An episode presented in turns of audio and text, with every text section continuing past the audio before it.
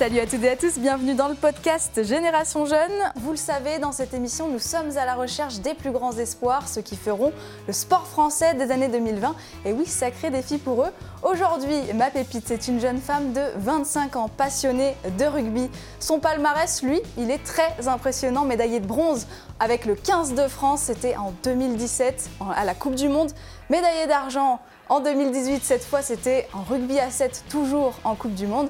Et puis surtout, vice-championne olympique à Tokyo en 2021. Je vous présente Caroline Drouin. Salut Caroline. Salut. Ça va? Ça va très bien, merci. Eh bien écoute, je suis ravie de te recevoir sur ce plateau. Sache que tu es la première rugby woman c'est ça comme on ça peut dire ça, ça Rugby girl Rugby woman plutôt. que, je, que, je, reçois dans Génération Jeune. Alors, on va un petit peu euh, revenir bien évidemment sur tes magnifiques performances euh, durant toute ta carrière. Mais avant ça, j'ai envie qu'on apprenne vraiment à savoir qui est Caroline Drouin. Euh, alors, pour résumer, tu es en équipe de France de rugby à 15, rugby à 7. Ouais. Tu, ton poste, c'est demi d'ouverture et tu évolues au sein du stade Rennais Rugby. Tu es réunionnaise aussi, non? Ouais, il y a. Alors, une grosse souche quand même de, moi qui est, bretonne, mais effectivement, il y a une petite part de la Réunion aussi également. J'aime bien une grosse souche de moi qui est bretonne. Et il faut, il faut insister sur le fait que ça soit quand même la Bretagne d'abord. Alors, tu as grandi dans le Morbihan, justement, à Auray. Donc, c'est marrant parce que la Bretagne, c'est pas forcément euh, la ville du rugby à première vue, mais c'est vrai que de plus en plus dans les équipes de France jeunes, on voit des, des Bretons qui arrivent. Toi, comment à quel âge et euh, comment ça s'est passé pour toi? Comment tu as commencé le rugby? Euh, Ouais, c'est vrai qu'on peut, on peut penser que la Bretagne n'est pas forcément euh, la terre de, de rugby euh, qu'on qu pense en premier en France, mais honnêtement, ça s'est vraiment développé depuis ces dernières années. Euh, J'espère être un peu l'exemple de, de, cette réussite. Il y, a, il y a énormément d'autres noms aussi qui sortent de Bretagne, donc, et je pense qu'on aura encore beaucoup de, de, pépites comme ça. Mais, mais moi, c'est un peu anecdotique. À la base, j'ai suivi mes frères qui, qui pratiquaient, qui voulaient faire du football, et on n'a jamais trouvé le, le terrain de foot, en tout cas dans ma petite ville à Auray. Euh, on a trouvé un terrain de rugby en premier et ma mère les a inscrites au rugby, donc euh, naturellement j'ai suivi leur chemin et j'ai commencé le rugby à 6 ans aussi. T'as combien de frères? J'en ai deux. Pas de sœur Si, une sœur mais qui n'a pas suivi le, le chemin elle, de la famille.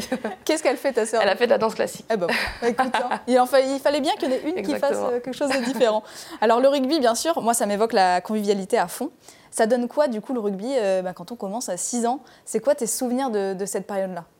Mais moi, j'ai eu la chance de pratiquer qu'avec les garçons parce que parce qu'il n'y avait pas assez de filles encore à l'époque pour faire une équipe euh, exclusivement féminine. Et moi, adoré parce que du coup, j'étais un petit peu la, fille qu'il fallait protéger. Euh, ça m'a aussi forgé parce que mine de rien, il fallait s'imposer euh, au sein d'un milieu masculin. Donc euh, voilà, moi j'ai énormément apprécié de, voilà, de pratiquer un sport mixte à, cet âge-là en tout cas. Et j'en garde de, très bons souvenirs. Bah, C'est clairement ce qui m'a fait découvrir ce magnifique sport et m'a donné l'envie d'aller connaître le haut niveau grâce au rugby. À l'époque, il y avait combien de filles, par exemple, au club doré? On était deux. Seulement deux. Toi et Et Lucie, une amie encore d'aujourd'hui. C'est vrai? Ouais. Elle a ouais. continué le rugby elle aussi? Et bah, c'est assez drôle parce qu'on a, on a continué du coup le rugby ensemble et ensuite on est passé au hand aussi également ensemble. Alors justement, on va y venir parce que, ok, il y a une histoire d'amour qui commence avec le rugby, mais à ce moment-là, tu as aussi le hand dans la tête. Comment est-ce que tu gères? Qu'est-ce qui te pousse à faire ce choix-là? Est-ce que justement c'est le fait qu'il n'y avait pas assez de filles à l'époque au rugby où tu te dis, bah tiens, finalement, je vais peut-être plus aller vers le hand ou pas du tout? Ouais, c'était complètement ça. À l'époque, du coup, on n'était pas assez de filles. Euh, il y arrivait un âge où, euh, à 15 ans, on ne pouvait plus continuer le rugby parce que, voilà, pour des pour des, euh, des, des, respects de, de des, des, physiques qui commençaient à être bien différents entre les garçons et les filles. Du coup, on ne pouvait plus pratiquer avec les garçons. Donc là, il s'est voilà, imposé le fait qu'il bah, fallait que j'aille vers un autre sport. Et du coup, naturellement, j'ai découvert le hand grâce au collège et euh, j'ai adoré ce sport. Euh, très similaire au rugby, je me suis vraiment retrouvée dans, beaucoup de domaines comme, comme j'avais dans le rugby. Donc voilà, j'ai très vite accroché avec ce sport-là aussi. Alors du coup, tu fais donc du rugby et du hand jusqu'à tes 15 ans. Après, tu Alors, pars je fais, seulement. Je fais que du rugby jusqu'à mes 15 que ans. Du rugby Ensuite, je bascule avec le hand jusqu'à mes 18 ans. Et ensuite Et ensuite, euh, l'amour du rugby qui, qui m'a rappelé. Et, et euh, voilà, je, je, savais que je faisais le hand parce que, parce que j'avais pas cette équipe féminine qui me permettait de, de, de, pratiquer le rugby. Mais, mais au fond de moi, je savais que j'avais pas fini avec ce sport-là et que dès que j'aurais l'opportunité de, de, pouvoir euh, revenir au rugby, je, je, la, je la saisirais. Et c'est ce que j'ai fait à 18 ans du coup. Alors justement, elle arrive pourquoi cette opportunité? Parce que tu pars faire tes études à Rennes, c'est ça? Exactement. Alors il faut savoir qu'à Rennes, c'est le club phare un peu du rugby féminin en Bretagne. Donc euh, moi, j'ai saisi l'opportunité d'avoir des études euh, dans cette ville-là et de pouvoir ensuite retrouver. Donc tu avais déjà en tête que tu voulais quand même retourner euh, au oui. rugby? Honnêtement, oui, je savais vraiment que c'était une transition le hand. C'était vraiment en attendant de pouvoir reprendre le rugby. Et alors du coup, comment ça se passe? Parce que tu découvres un petit peu euh, le, sport euh, universitaire? Exactement, en fait, j'arrive à la fac, du coup, à Rennes. Euh, de là, voilà, je, sais qu'il y a une équipe universitaire, donc je m'en rapproche un peu, j'essaye de, faire les premiers entraînements. Et rapidement, on me dirige vers le, Stade Rennais Rugby, donc le club qui, fonctionne un peu avec la fac. Euh, et, voilà, je pense que mes repères sont rapidement revenus. J'avais le bagage technique et, physique depuis toute petite, donc euh, voilà, je pense que j'ai rapidement retrouvé mon rugby et c'est ce qui m'a permis euh, d'aller si vite ensuite vers l'équipe de France. Et alors là, cette fois, il n'y a que des filles par contre Exactement. Exactement. Donc ça, c'est un peu la nouveauté. gros changement aussi. Exactement. Parce que même si au hand, il n'y avait que des filles, voilà, retrouver ce, sport, le rugby, qu'avec des féminines, ouais, c'est différent. C'est différent, mais, euh, en tout cas, voilà, je, suis quand même contente d'avoir connu euh, aussi une équipe mixte et d'avoir joué qu'avec les garçons depuis toute petite. Parce que, tout, euh, avec toute honnêteté, je suis pas sûre que j'aurais apprécié jouer qu'avec des filles depuis toute petite avec le rugby. Donc, donc voilà, c'était parfait. Qu'est-ce qu'ils t'ont appris, les garçons? Bah, je pense qu'il y a cette sensibilité qui est un peu moins, moins présente chez les garçons. Du coup, il y a un peu moins d'histoire de filles, en fait. ces petits trucs qui font que des fois, euh, voilà, on est là pour faire ce sport et pas forcément pour savoir euh, qui a piqué les affaires de qui. et c'est vrai qu'avec les garçons, il n'y avait pas ce côté-là et on se prenait beaucoup moins la tête. On était là pour faire du rugby et je pense que c'est ça que j'appréciais surtout.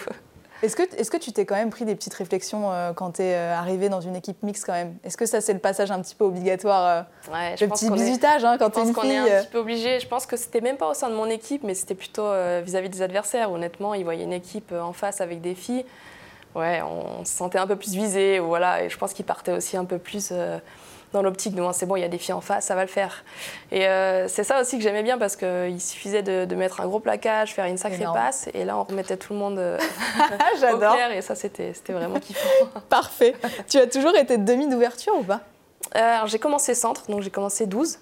Et euh, après, voilà, on m'a basculé rapidement au poste numéro 10. Il euh, faut savoir que c'est un poste que j'aime autant que je déteste, honnêtement, parce qu'il parce qu'il est super quand tout réussit. Mais, mais c'est vrai qu'il est aussi, c'est le poste qui articule aussi pas mal l'équipe. Donc voilà, quand il y a des petits dysfonctionnements, ça peut vite être contraignant de jouer à ce poste-là. Alors justement, concrètement, pour ceux qui ne connaissent pas trop trop le rugby, quel est ton rôle pendant un match? Bon, typiquement, il y a les avants. Euh, et les arrières, ce qu'on appelle euh, les arrières, qui court un peu plus, un peu plus rapidement. Et euh, moi, j'articule un peu entre le gros travail de l'ombre que vont faire les avants et vraiment quand on joue un peu à la baballe derrière. Donc c'est moi qui, qui fait fonctionner toute cette équipe-là autour de moi. Et tu, tu, prends aussi des plaquages du coup Oui. Et t'en mets aussi Aussi, oui. Vous avez des cours d'ailleurs de, de, lutte ou je sais pas pour progresser là-dessus? Ouais, on fait pas mal même de techniques dojo, c'est-à-dire qu'on apprend vraiment à tomber, on apprend aussi en analytique un peu à bien faire tomber. Alors, après, sur un terrain, on essaye de faire comme, comme on peut souvent, mais, euh, mais oui, oui, forcément, on passe par pas mal de, créneaux comme ça, de techniques, où euh, c'est super important de, de, bien plaquer et de bien savoir tomber aussi. Alors, la première sélection euh, en équipe de France à 15, elle arrive quand? Et, et quels souvenirs tu en as? Parce que j'imagine que c'était fou, quoi. Ouais, elle est arrivée en 2017, en mars 2017. C'était contre l'Italie pendant le tournoi Destination complètement euh, pas attendu du tout parce que, parce que je n'avais pas encore connu l'équipe de France. Euh, c'était aussi une sélection qui s'est faite pendant le tournoi, donc c'est vrai que généralement on a souvent été repéré en amont ou du moins on a fait quelques stages. Là, c'était pas mon cas, donc je suis, euh, je arrivée vraiment au milieu du tournoi, un petit peu, un petit peu là pour pas, pour pas déranger, et pour autant on m'a tout de suite mis sur le devant, donc donc voilà, c'était quelque chose qu'il fallait gérer parce que c'est vrai que j'avais, c'était mon année de mes 18 ans, donc euh, il a fallu vite, euh, vite gérer tout ça. Et puis après, voilà, on, m'a très bien accueilli, on m'a conseillé, orienté, et ça s'est très bien passé. Mais pour être tout à fait honnête, ouais, hyper impressionnant. Je n'ai pas de souvenir. Euh, je pense que j'ai fait un blackout de ce match-là. je pense qu'il y a tellement de pression, tellement de tellement de tension sur ces matchs-là que voilà, je me souviens de ma première Marseillaise, mais des moments du match, honnêtement, tout est oublié. Les sélectionneurs, ils t'avaient repéré. Ils se sont dit Oh, la petite Caroline là, là, elle veut faire du bon travail. Comment tu découvres le rugby à 7 Parce que c'est quand même limite pas le même sport, j'imagine. C'est un peu comme le, basket 5-5, le basket 3-3. J'imagine que c'est pas du tout la même euh, stratégie. Euh, enfin, tu dois cavaler deux fois plus, euh, enfin, ou quatre fois plus en à 7, quoi. C'est bien ça la grande différence, je pense. Parce que pour autant, les règles, voilà, restent tout à fait les mêmes. le terrain est le même aussi. C'est ça qui est fou. Ouais, exactement. mais voilà, à 7. mais à 7, à 7 contre 7. Alors la durée du match aussi est bien, bien plus. Normal. Bien moins longue, mais, mais effectivement, voilà, c'est le physique qui fait vraiment la différence. Une grosse dimension mentale aussi qui est, qui est très importante. Mais bon, au rugby à 15, elle est présente aussi, mais c'est vrai qu'à 7, on enchaîne les matchs. on peut sortir d'un match ou grosse défaite. Pour autant, il faut repartir deux heures après sur un autre match. Donc voilà, il y a une dimension mentale qui est un peu plus importante, mine de rien, à 7. Et comment tu le découvres alors? Et eh ben, grâce à la fac aussi également. Donc aussi grâce à la fac de Rennes. cette fac. Franchement, grâce à la fac, voilà, il y avait une, une équipe universitaire avec, avec laquelle j'ai pu découvrir ce sport. honnêtement, c'était en 2016 et c'était vrai que c'était la première année que, la première fois que le rugby à 7 était aux Jeux Olympiques. Euh, donc ça aussi, ça m'a aussi permis moi de découvrir ce sport-là.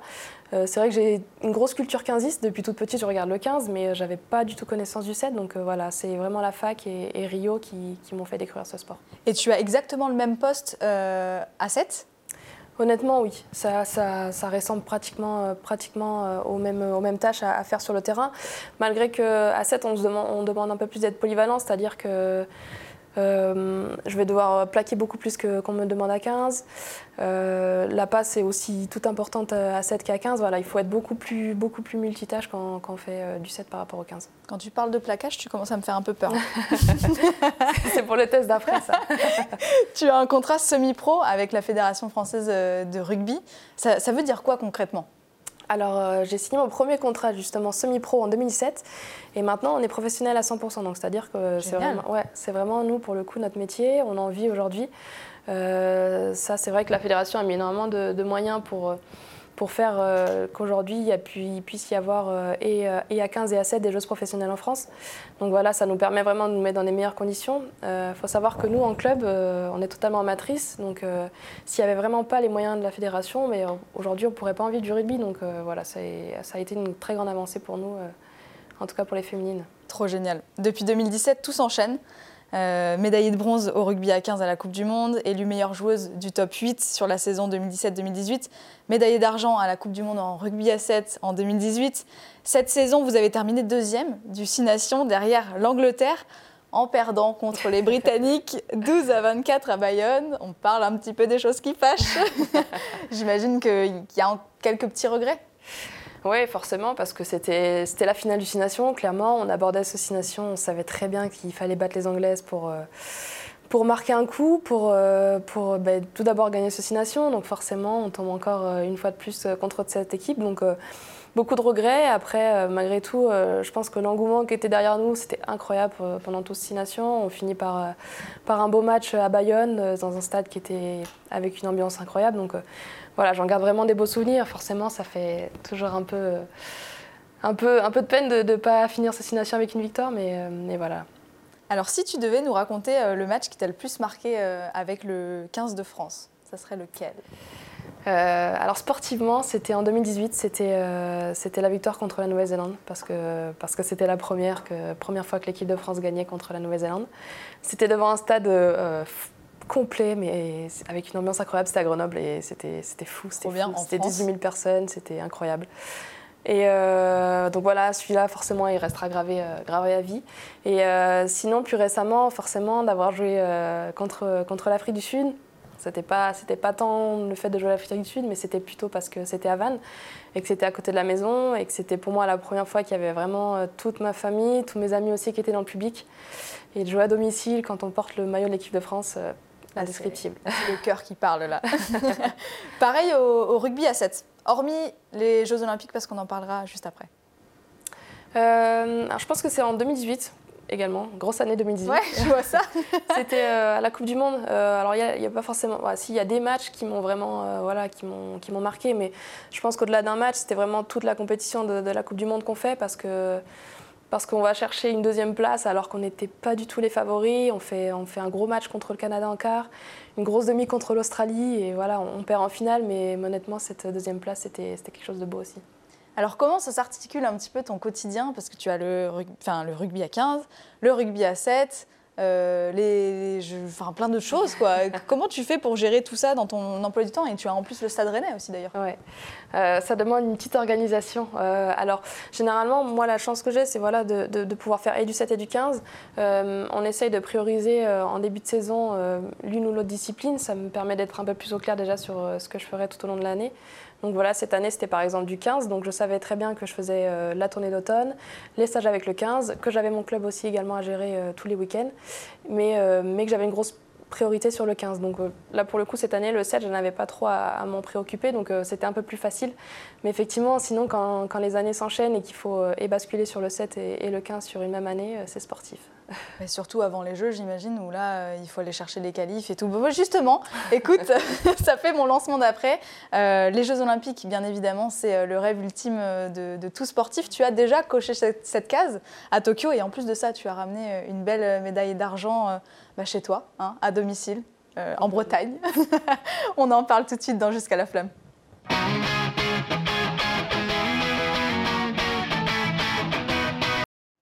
Alors on va revenir un petit peu euh, sur Tokyo. Première expérience olympique, expérience particulière, on peut le dire, avec, euh, le Covid. Mais euh, comment tu l'as vécu?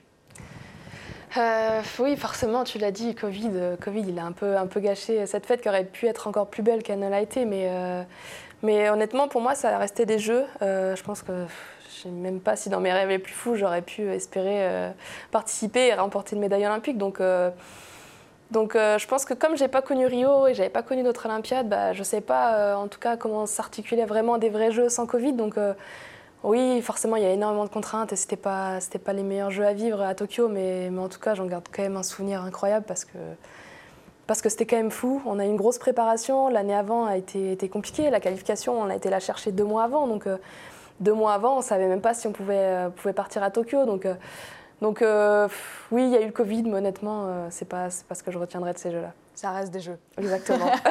et justement, cette médaille, euh, avant de partir avec les filles de l'équipe, est-ce que vous en parliez déjà un petit peu? Est-ce qu'elle était envisageable dans, vos têtes? Je pense qu'on s'était vraiment conditionné pour aller chercher une médaille et je pense que c'est ce qui a fait la moitié du, travail vraiment.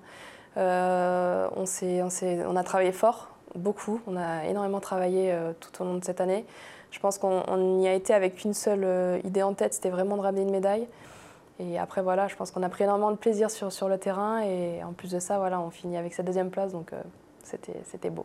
Alors la finale, c'était contre euh, le pays du rugby, la Nouvelle-Zélande. Vous vous inclinez 26 à 12. Du coup, c'est bien, parce que la revanche, enfin non, c'est bien, ça aurait été mieux de gagner. Mais la revanche, du coup, elle est annoncée contre les Black Ferns Stevens à Paris 2024. On a déjà pris rendez-vous, ouais. T'as pris rendez-vous Oui, c'est bon.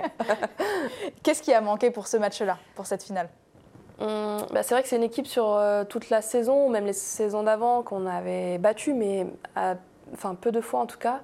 Euh, ça joue à pas grand chose et je pense que, que ouais, effectivement, il nous a peut-être manqué un peu d'expérience. On, marque rapidement contre elle, alors que c'est vrai que c'était pas c'était pas souvent arrivé, en tout cas contre cette équipe-là. Donc euh, je pense qu'on avait les clés. Après, je pense que ça a montré aussi un peu la limite de l'équipe, c'est-à-dire que c'est une très bonne équipe, mais qui est encore en construction et qui était aussi jeune. Donc euh, voilà, je pense qu'en face, il y avait l'expérience. Elles avaient déjà euh, perdu une finale aussi olympique. Donc voilà, je pense qu'on avait clairement un petit manque d'expérience en finale. Et en termes de gabarit, on en est où la France? Parce que quand on regarde en Angleterre, par exemple, elles font le double. Elles font beaucoup trop de muscles, je sais pas. où. je pense que ça, c'est culturel. Euh, honnêtement, on ne doit pas manger la même chose, ça c'est sûr. Euh, c'est certain même. c'est certain, honnêtement. Ouais, je pense qu'il y a une préparation physique qui est, qui est différente. Après, c'est un style de jeu qui est complètement différent aussi. C'est beaucoup plus frontal quand pour le jeu des Anglaises. Euh, nous, c'est un peu plus un jeu d'évitement, donc euh, voilà, s'il y a des kilos en, plus, c'est quand même euh, moins, moins cool à porter. Donc voilà, je pense que voilà, c'est un choix, un choix stratégique. Bon, en tout cas, premier Jeux Olympiques pour toi, première médaille quand même, hein, et puis une belle parce qu'elle est en argent. 2024, est-ce que vous avez un petit objectif en tête? Ouais, forcément. Je pense que ça serait mentir que de se dire qu'on n'a pas envie d'aller chercher l'or c'est à la maison. Euh, on a goûté un peu une finale, ce que ça, donne. Alors, euh, même s'il y a un peu de frustration, euh, une fois, une fois le coup de sifflet final, de, terminer deuxième, honnêtement, je pense que dans la minute, tout était parti parce que c'était quand même incroyable déjà d'être deuxième. Donc, Maintenant, je pense qu'on a connu ce que c'était des Jeux, on a connu ce que c'était une finale, il ne nous reste plus qu'à la remporter à Paris. Est-ce que quand on joue une finale et qu'on sait qu'on est euh, au pire deuxième, vice-championne olympique, est-ce que ça change quelque chose dans la tête justement? Est-ce est-ce qu'on joue un petit peu plus relâché ou est-ce qu'au contraire, euh, bah, finalement, il y a quand même la pression de se dire, ouais, on peut être championne olympique quoi? Moi, je sais que pour ma part, ouais, j'ai un relâchement total qui s'est fait à partir de la demi-finale où euh, on bat les Anglaises et là, je me dis, dans tous les cas, on fait une médaille et c'était incroyable. Et je sais que c'est peut-être aussi ça qui, moi, clairement m'a manqué parce qu'effectivement, il fallait peut-être se conditionner à même en finale, on n'a rien gagné encore et voilà, il fallait chercher euh, vraiment la plus belle des médailles. Mais, mais en tout cas, avec le passif qu'on avait et, et, de se rendre compte qu'on était déjà en finale olympique, c'était, moi, j'étais obligée de relâcher. C'était, c'est pas possible. C'est humain. Hein. c'était quoi la stratégie avant de rentrer euh, sur, euh, sur le terrain contre les, la Nouvelle-Zélande? Je pense qu'on ne s'était pas forcément des stratégies. Euh, je me rappelle juste que notre capitaine, en plus de ça, c'était son dernier match, donc elle nous avait vraiment dit de, kiffer, de profiter à fond. Euh, on savait qu'il y, y allait, avoir le, podium, la cérémonie en suivant, donc euh, voilà, vraiment savourer, profiter. Il n'y avait pas de spectateurs, mais on savait très bien qu'il y avait tous nos, familles et nos amis qui étaient derrière la caméra, donc voilà, aussi, aussi le faire pour eux et jouer, jouer aussi pour eux. Et je pense que ça, pour le coup, on l'a vraiment tout fait à 100%. T'avais une pensée pour ta famille quand tu es rentrée sur le terrain Ouais, surtout pour les, pour les hymnes, parce que forcément, c'est toujours un peu le moment émouvant. Donc moi, je m'étais vraiment dit, bon, euh, ok, tu te prends vraiment 5 secondes pour y penser, mais après, next, parce que c'est vraiment le, la chose qui peut, qui peut te faire un peu basculer euh, avant un match. Bon, c'est la séquence émotion, je, je, je m'imagine à ta place. Écoute, euh, est-ce que tu as déjà joué au Stade de France? Non, jamais. Jamais? Jamais, jamais. À Paris le 24 ça sera au Stade de France. Exactement. Est-ce que tu arrives un petit peu à te, projeter là-dedans? Parce que c'est quand même un stade qui est énorme. Ouais, c'est énorme. Et puis en plus de ça, il est mythique. Voilà, de jouer au Stade de France, euh, c'est incroyable. Euh, je pense pas que j'aurai plus de pression que ça. Pour moi, ça restera vraiment un stade comme, un autre. Alors, euh, je, je, pense qu'effectivement, avant de rentrer, on se dira quand même, ouais, c'est grandiose. Mais, euh, mais, en tout cas, là, de me dire que je vais jouer au Stade de France potentiellement, ça ne met pas plus de pression que ça. Tu te dis pas, je vais mettre un pied dans le stade ah, sur la droite, il y aura ma famille. Parce que cette fois, normalement, euh, j'espère, j'espère bien. Oui, si, forcément, il y, aura, il y aura encore quelques secondes à se dire ah là là, ils sont à côté. Il y aura tes deux frères, ta soeur. Exactement, toute la famille. Mais non, non, je pense que ça, pour le coup, j'arrive bien à gérer ces, ces petites séquences d'émotions. Ils sortiront les pancartes. Euh, allez, Caroline. Les drapeaux bretons aussi, soyez prêts, hein, je vous annonce. ça, c'est sûr. D'ici euh, Paris 2024, il y a des gros rendez-vous, dont la Coupe du Monde euh, de rugby à 7 d'ailleurs en Afrique du Sud au mois de septembre. Comment ça va se passer un petit peu les prochains mois? Alors, du coup, la priorité pour moi, ça a été de vraiment faire la Coupe du Monde à 15 et voilà, de délaisser un petit peu cette Coupe du Monde à 7. Euh, c'était un choix personnel et, et, voilà, ça me permettait de me consacrer pleinement à 15 cette année et de préparer au mieux cette Coupe du Monde. Euh, c'est vrai qu'en 2007, on finit, 17, euh, on finit troisième. troisième. Et voilà, petite frustration, donc j'avais clairement envie de, de, faire mieux sur celle-ci. Et donc, bah, ça nous laisse tout l'été pour vraiment bien s'y préparer. là, on est un petit peu en période, il y a eu la fin de saison avec les clubs. Euh, et puis là, on va reprendre tranquillement les, stages avec le 15 de France pour, euh, pour être à fond pour aller en Nouvelle-Zélande. C'est bien parce qu'elles sont sympas les destinations. Quand c'est euh, pas Afrique du Sud, c'est Nouvelle-Zélande et inversement, c'est plutôt pas mal. On n'est vraiment pas à plaindre, honnêtement. Ça, pour le coup, il faut choisir le 7 parce qu'on voyage vraiment beaucoup. bon, Caroline, on termine toujours cette émission par un petit quiz. C'est la tradition dans Génération Jeune. C'est parti.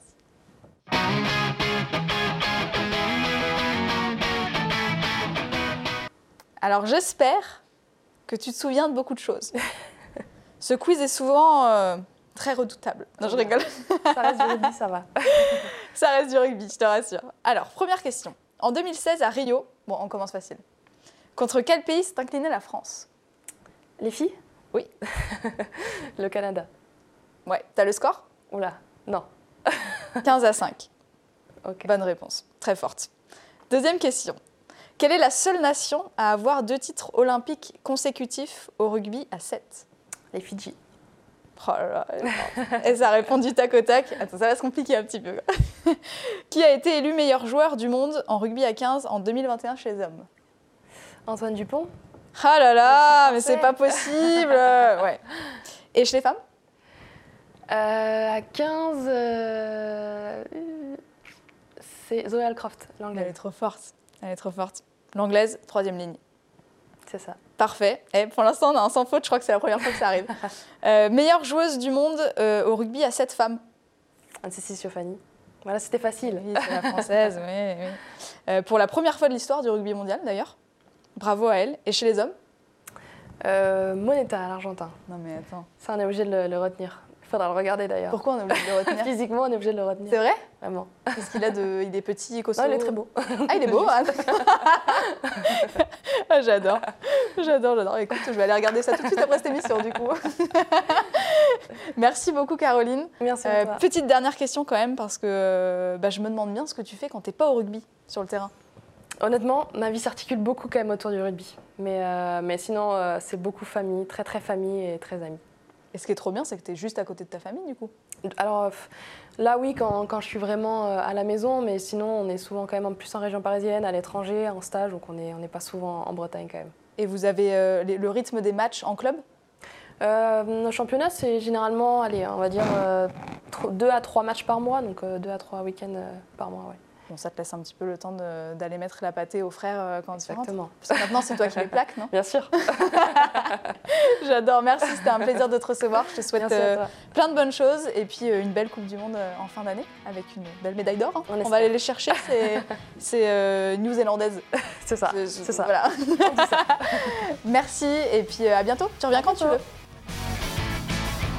Retrouvez Génération Jeune, présenté par Maxime Ouzan, en podcast sur Sport en France et vos plateformes habituelles.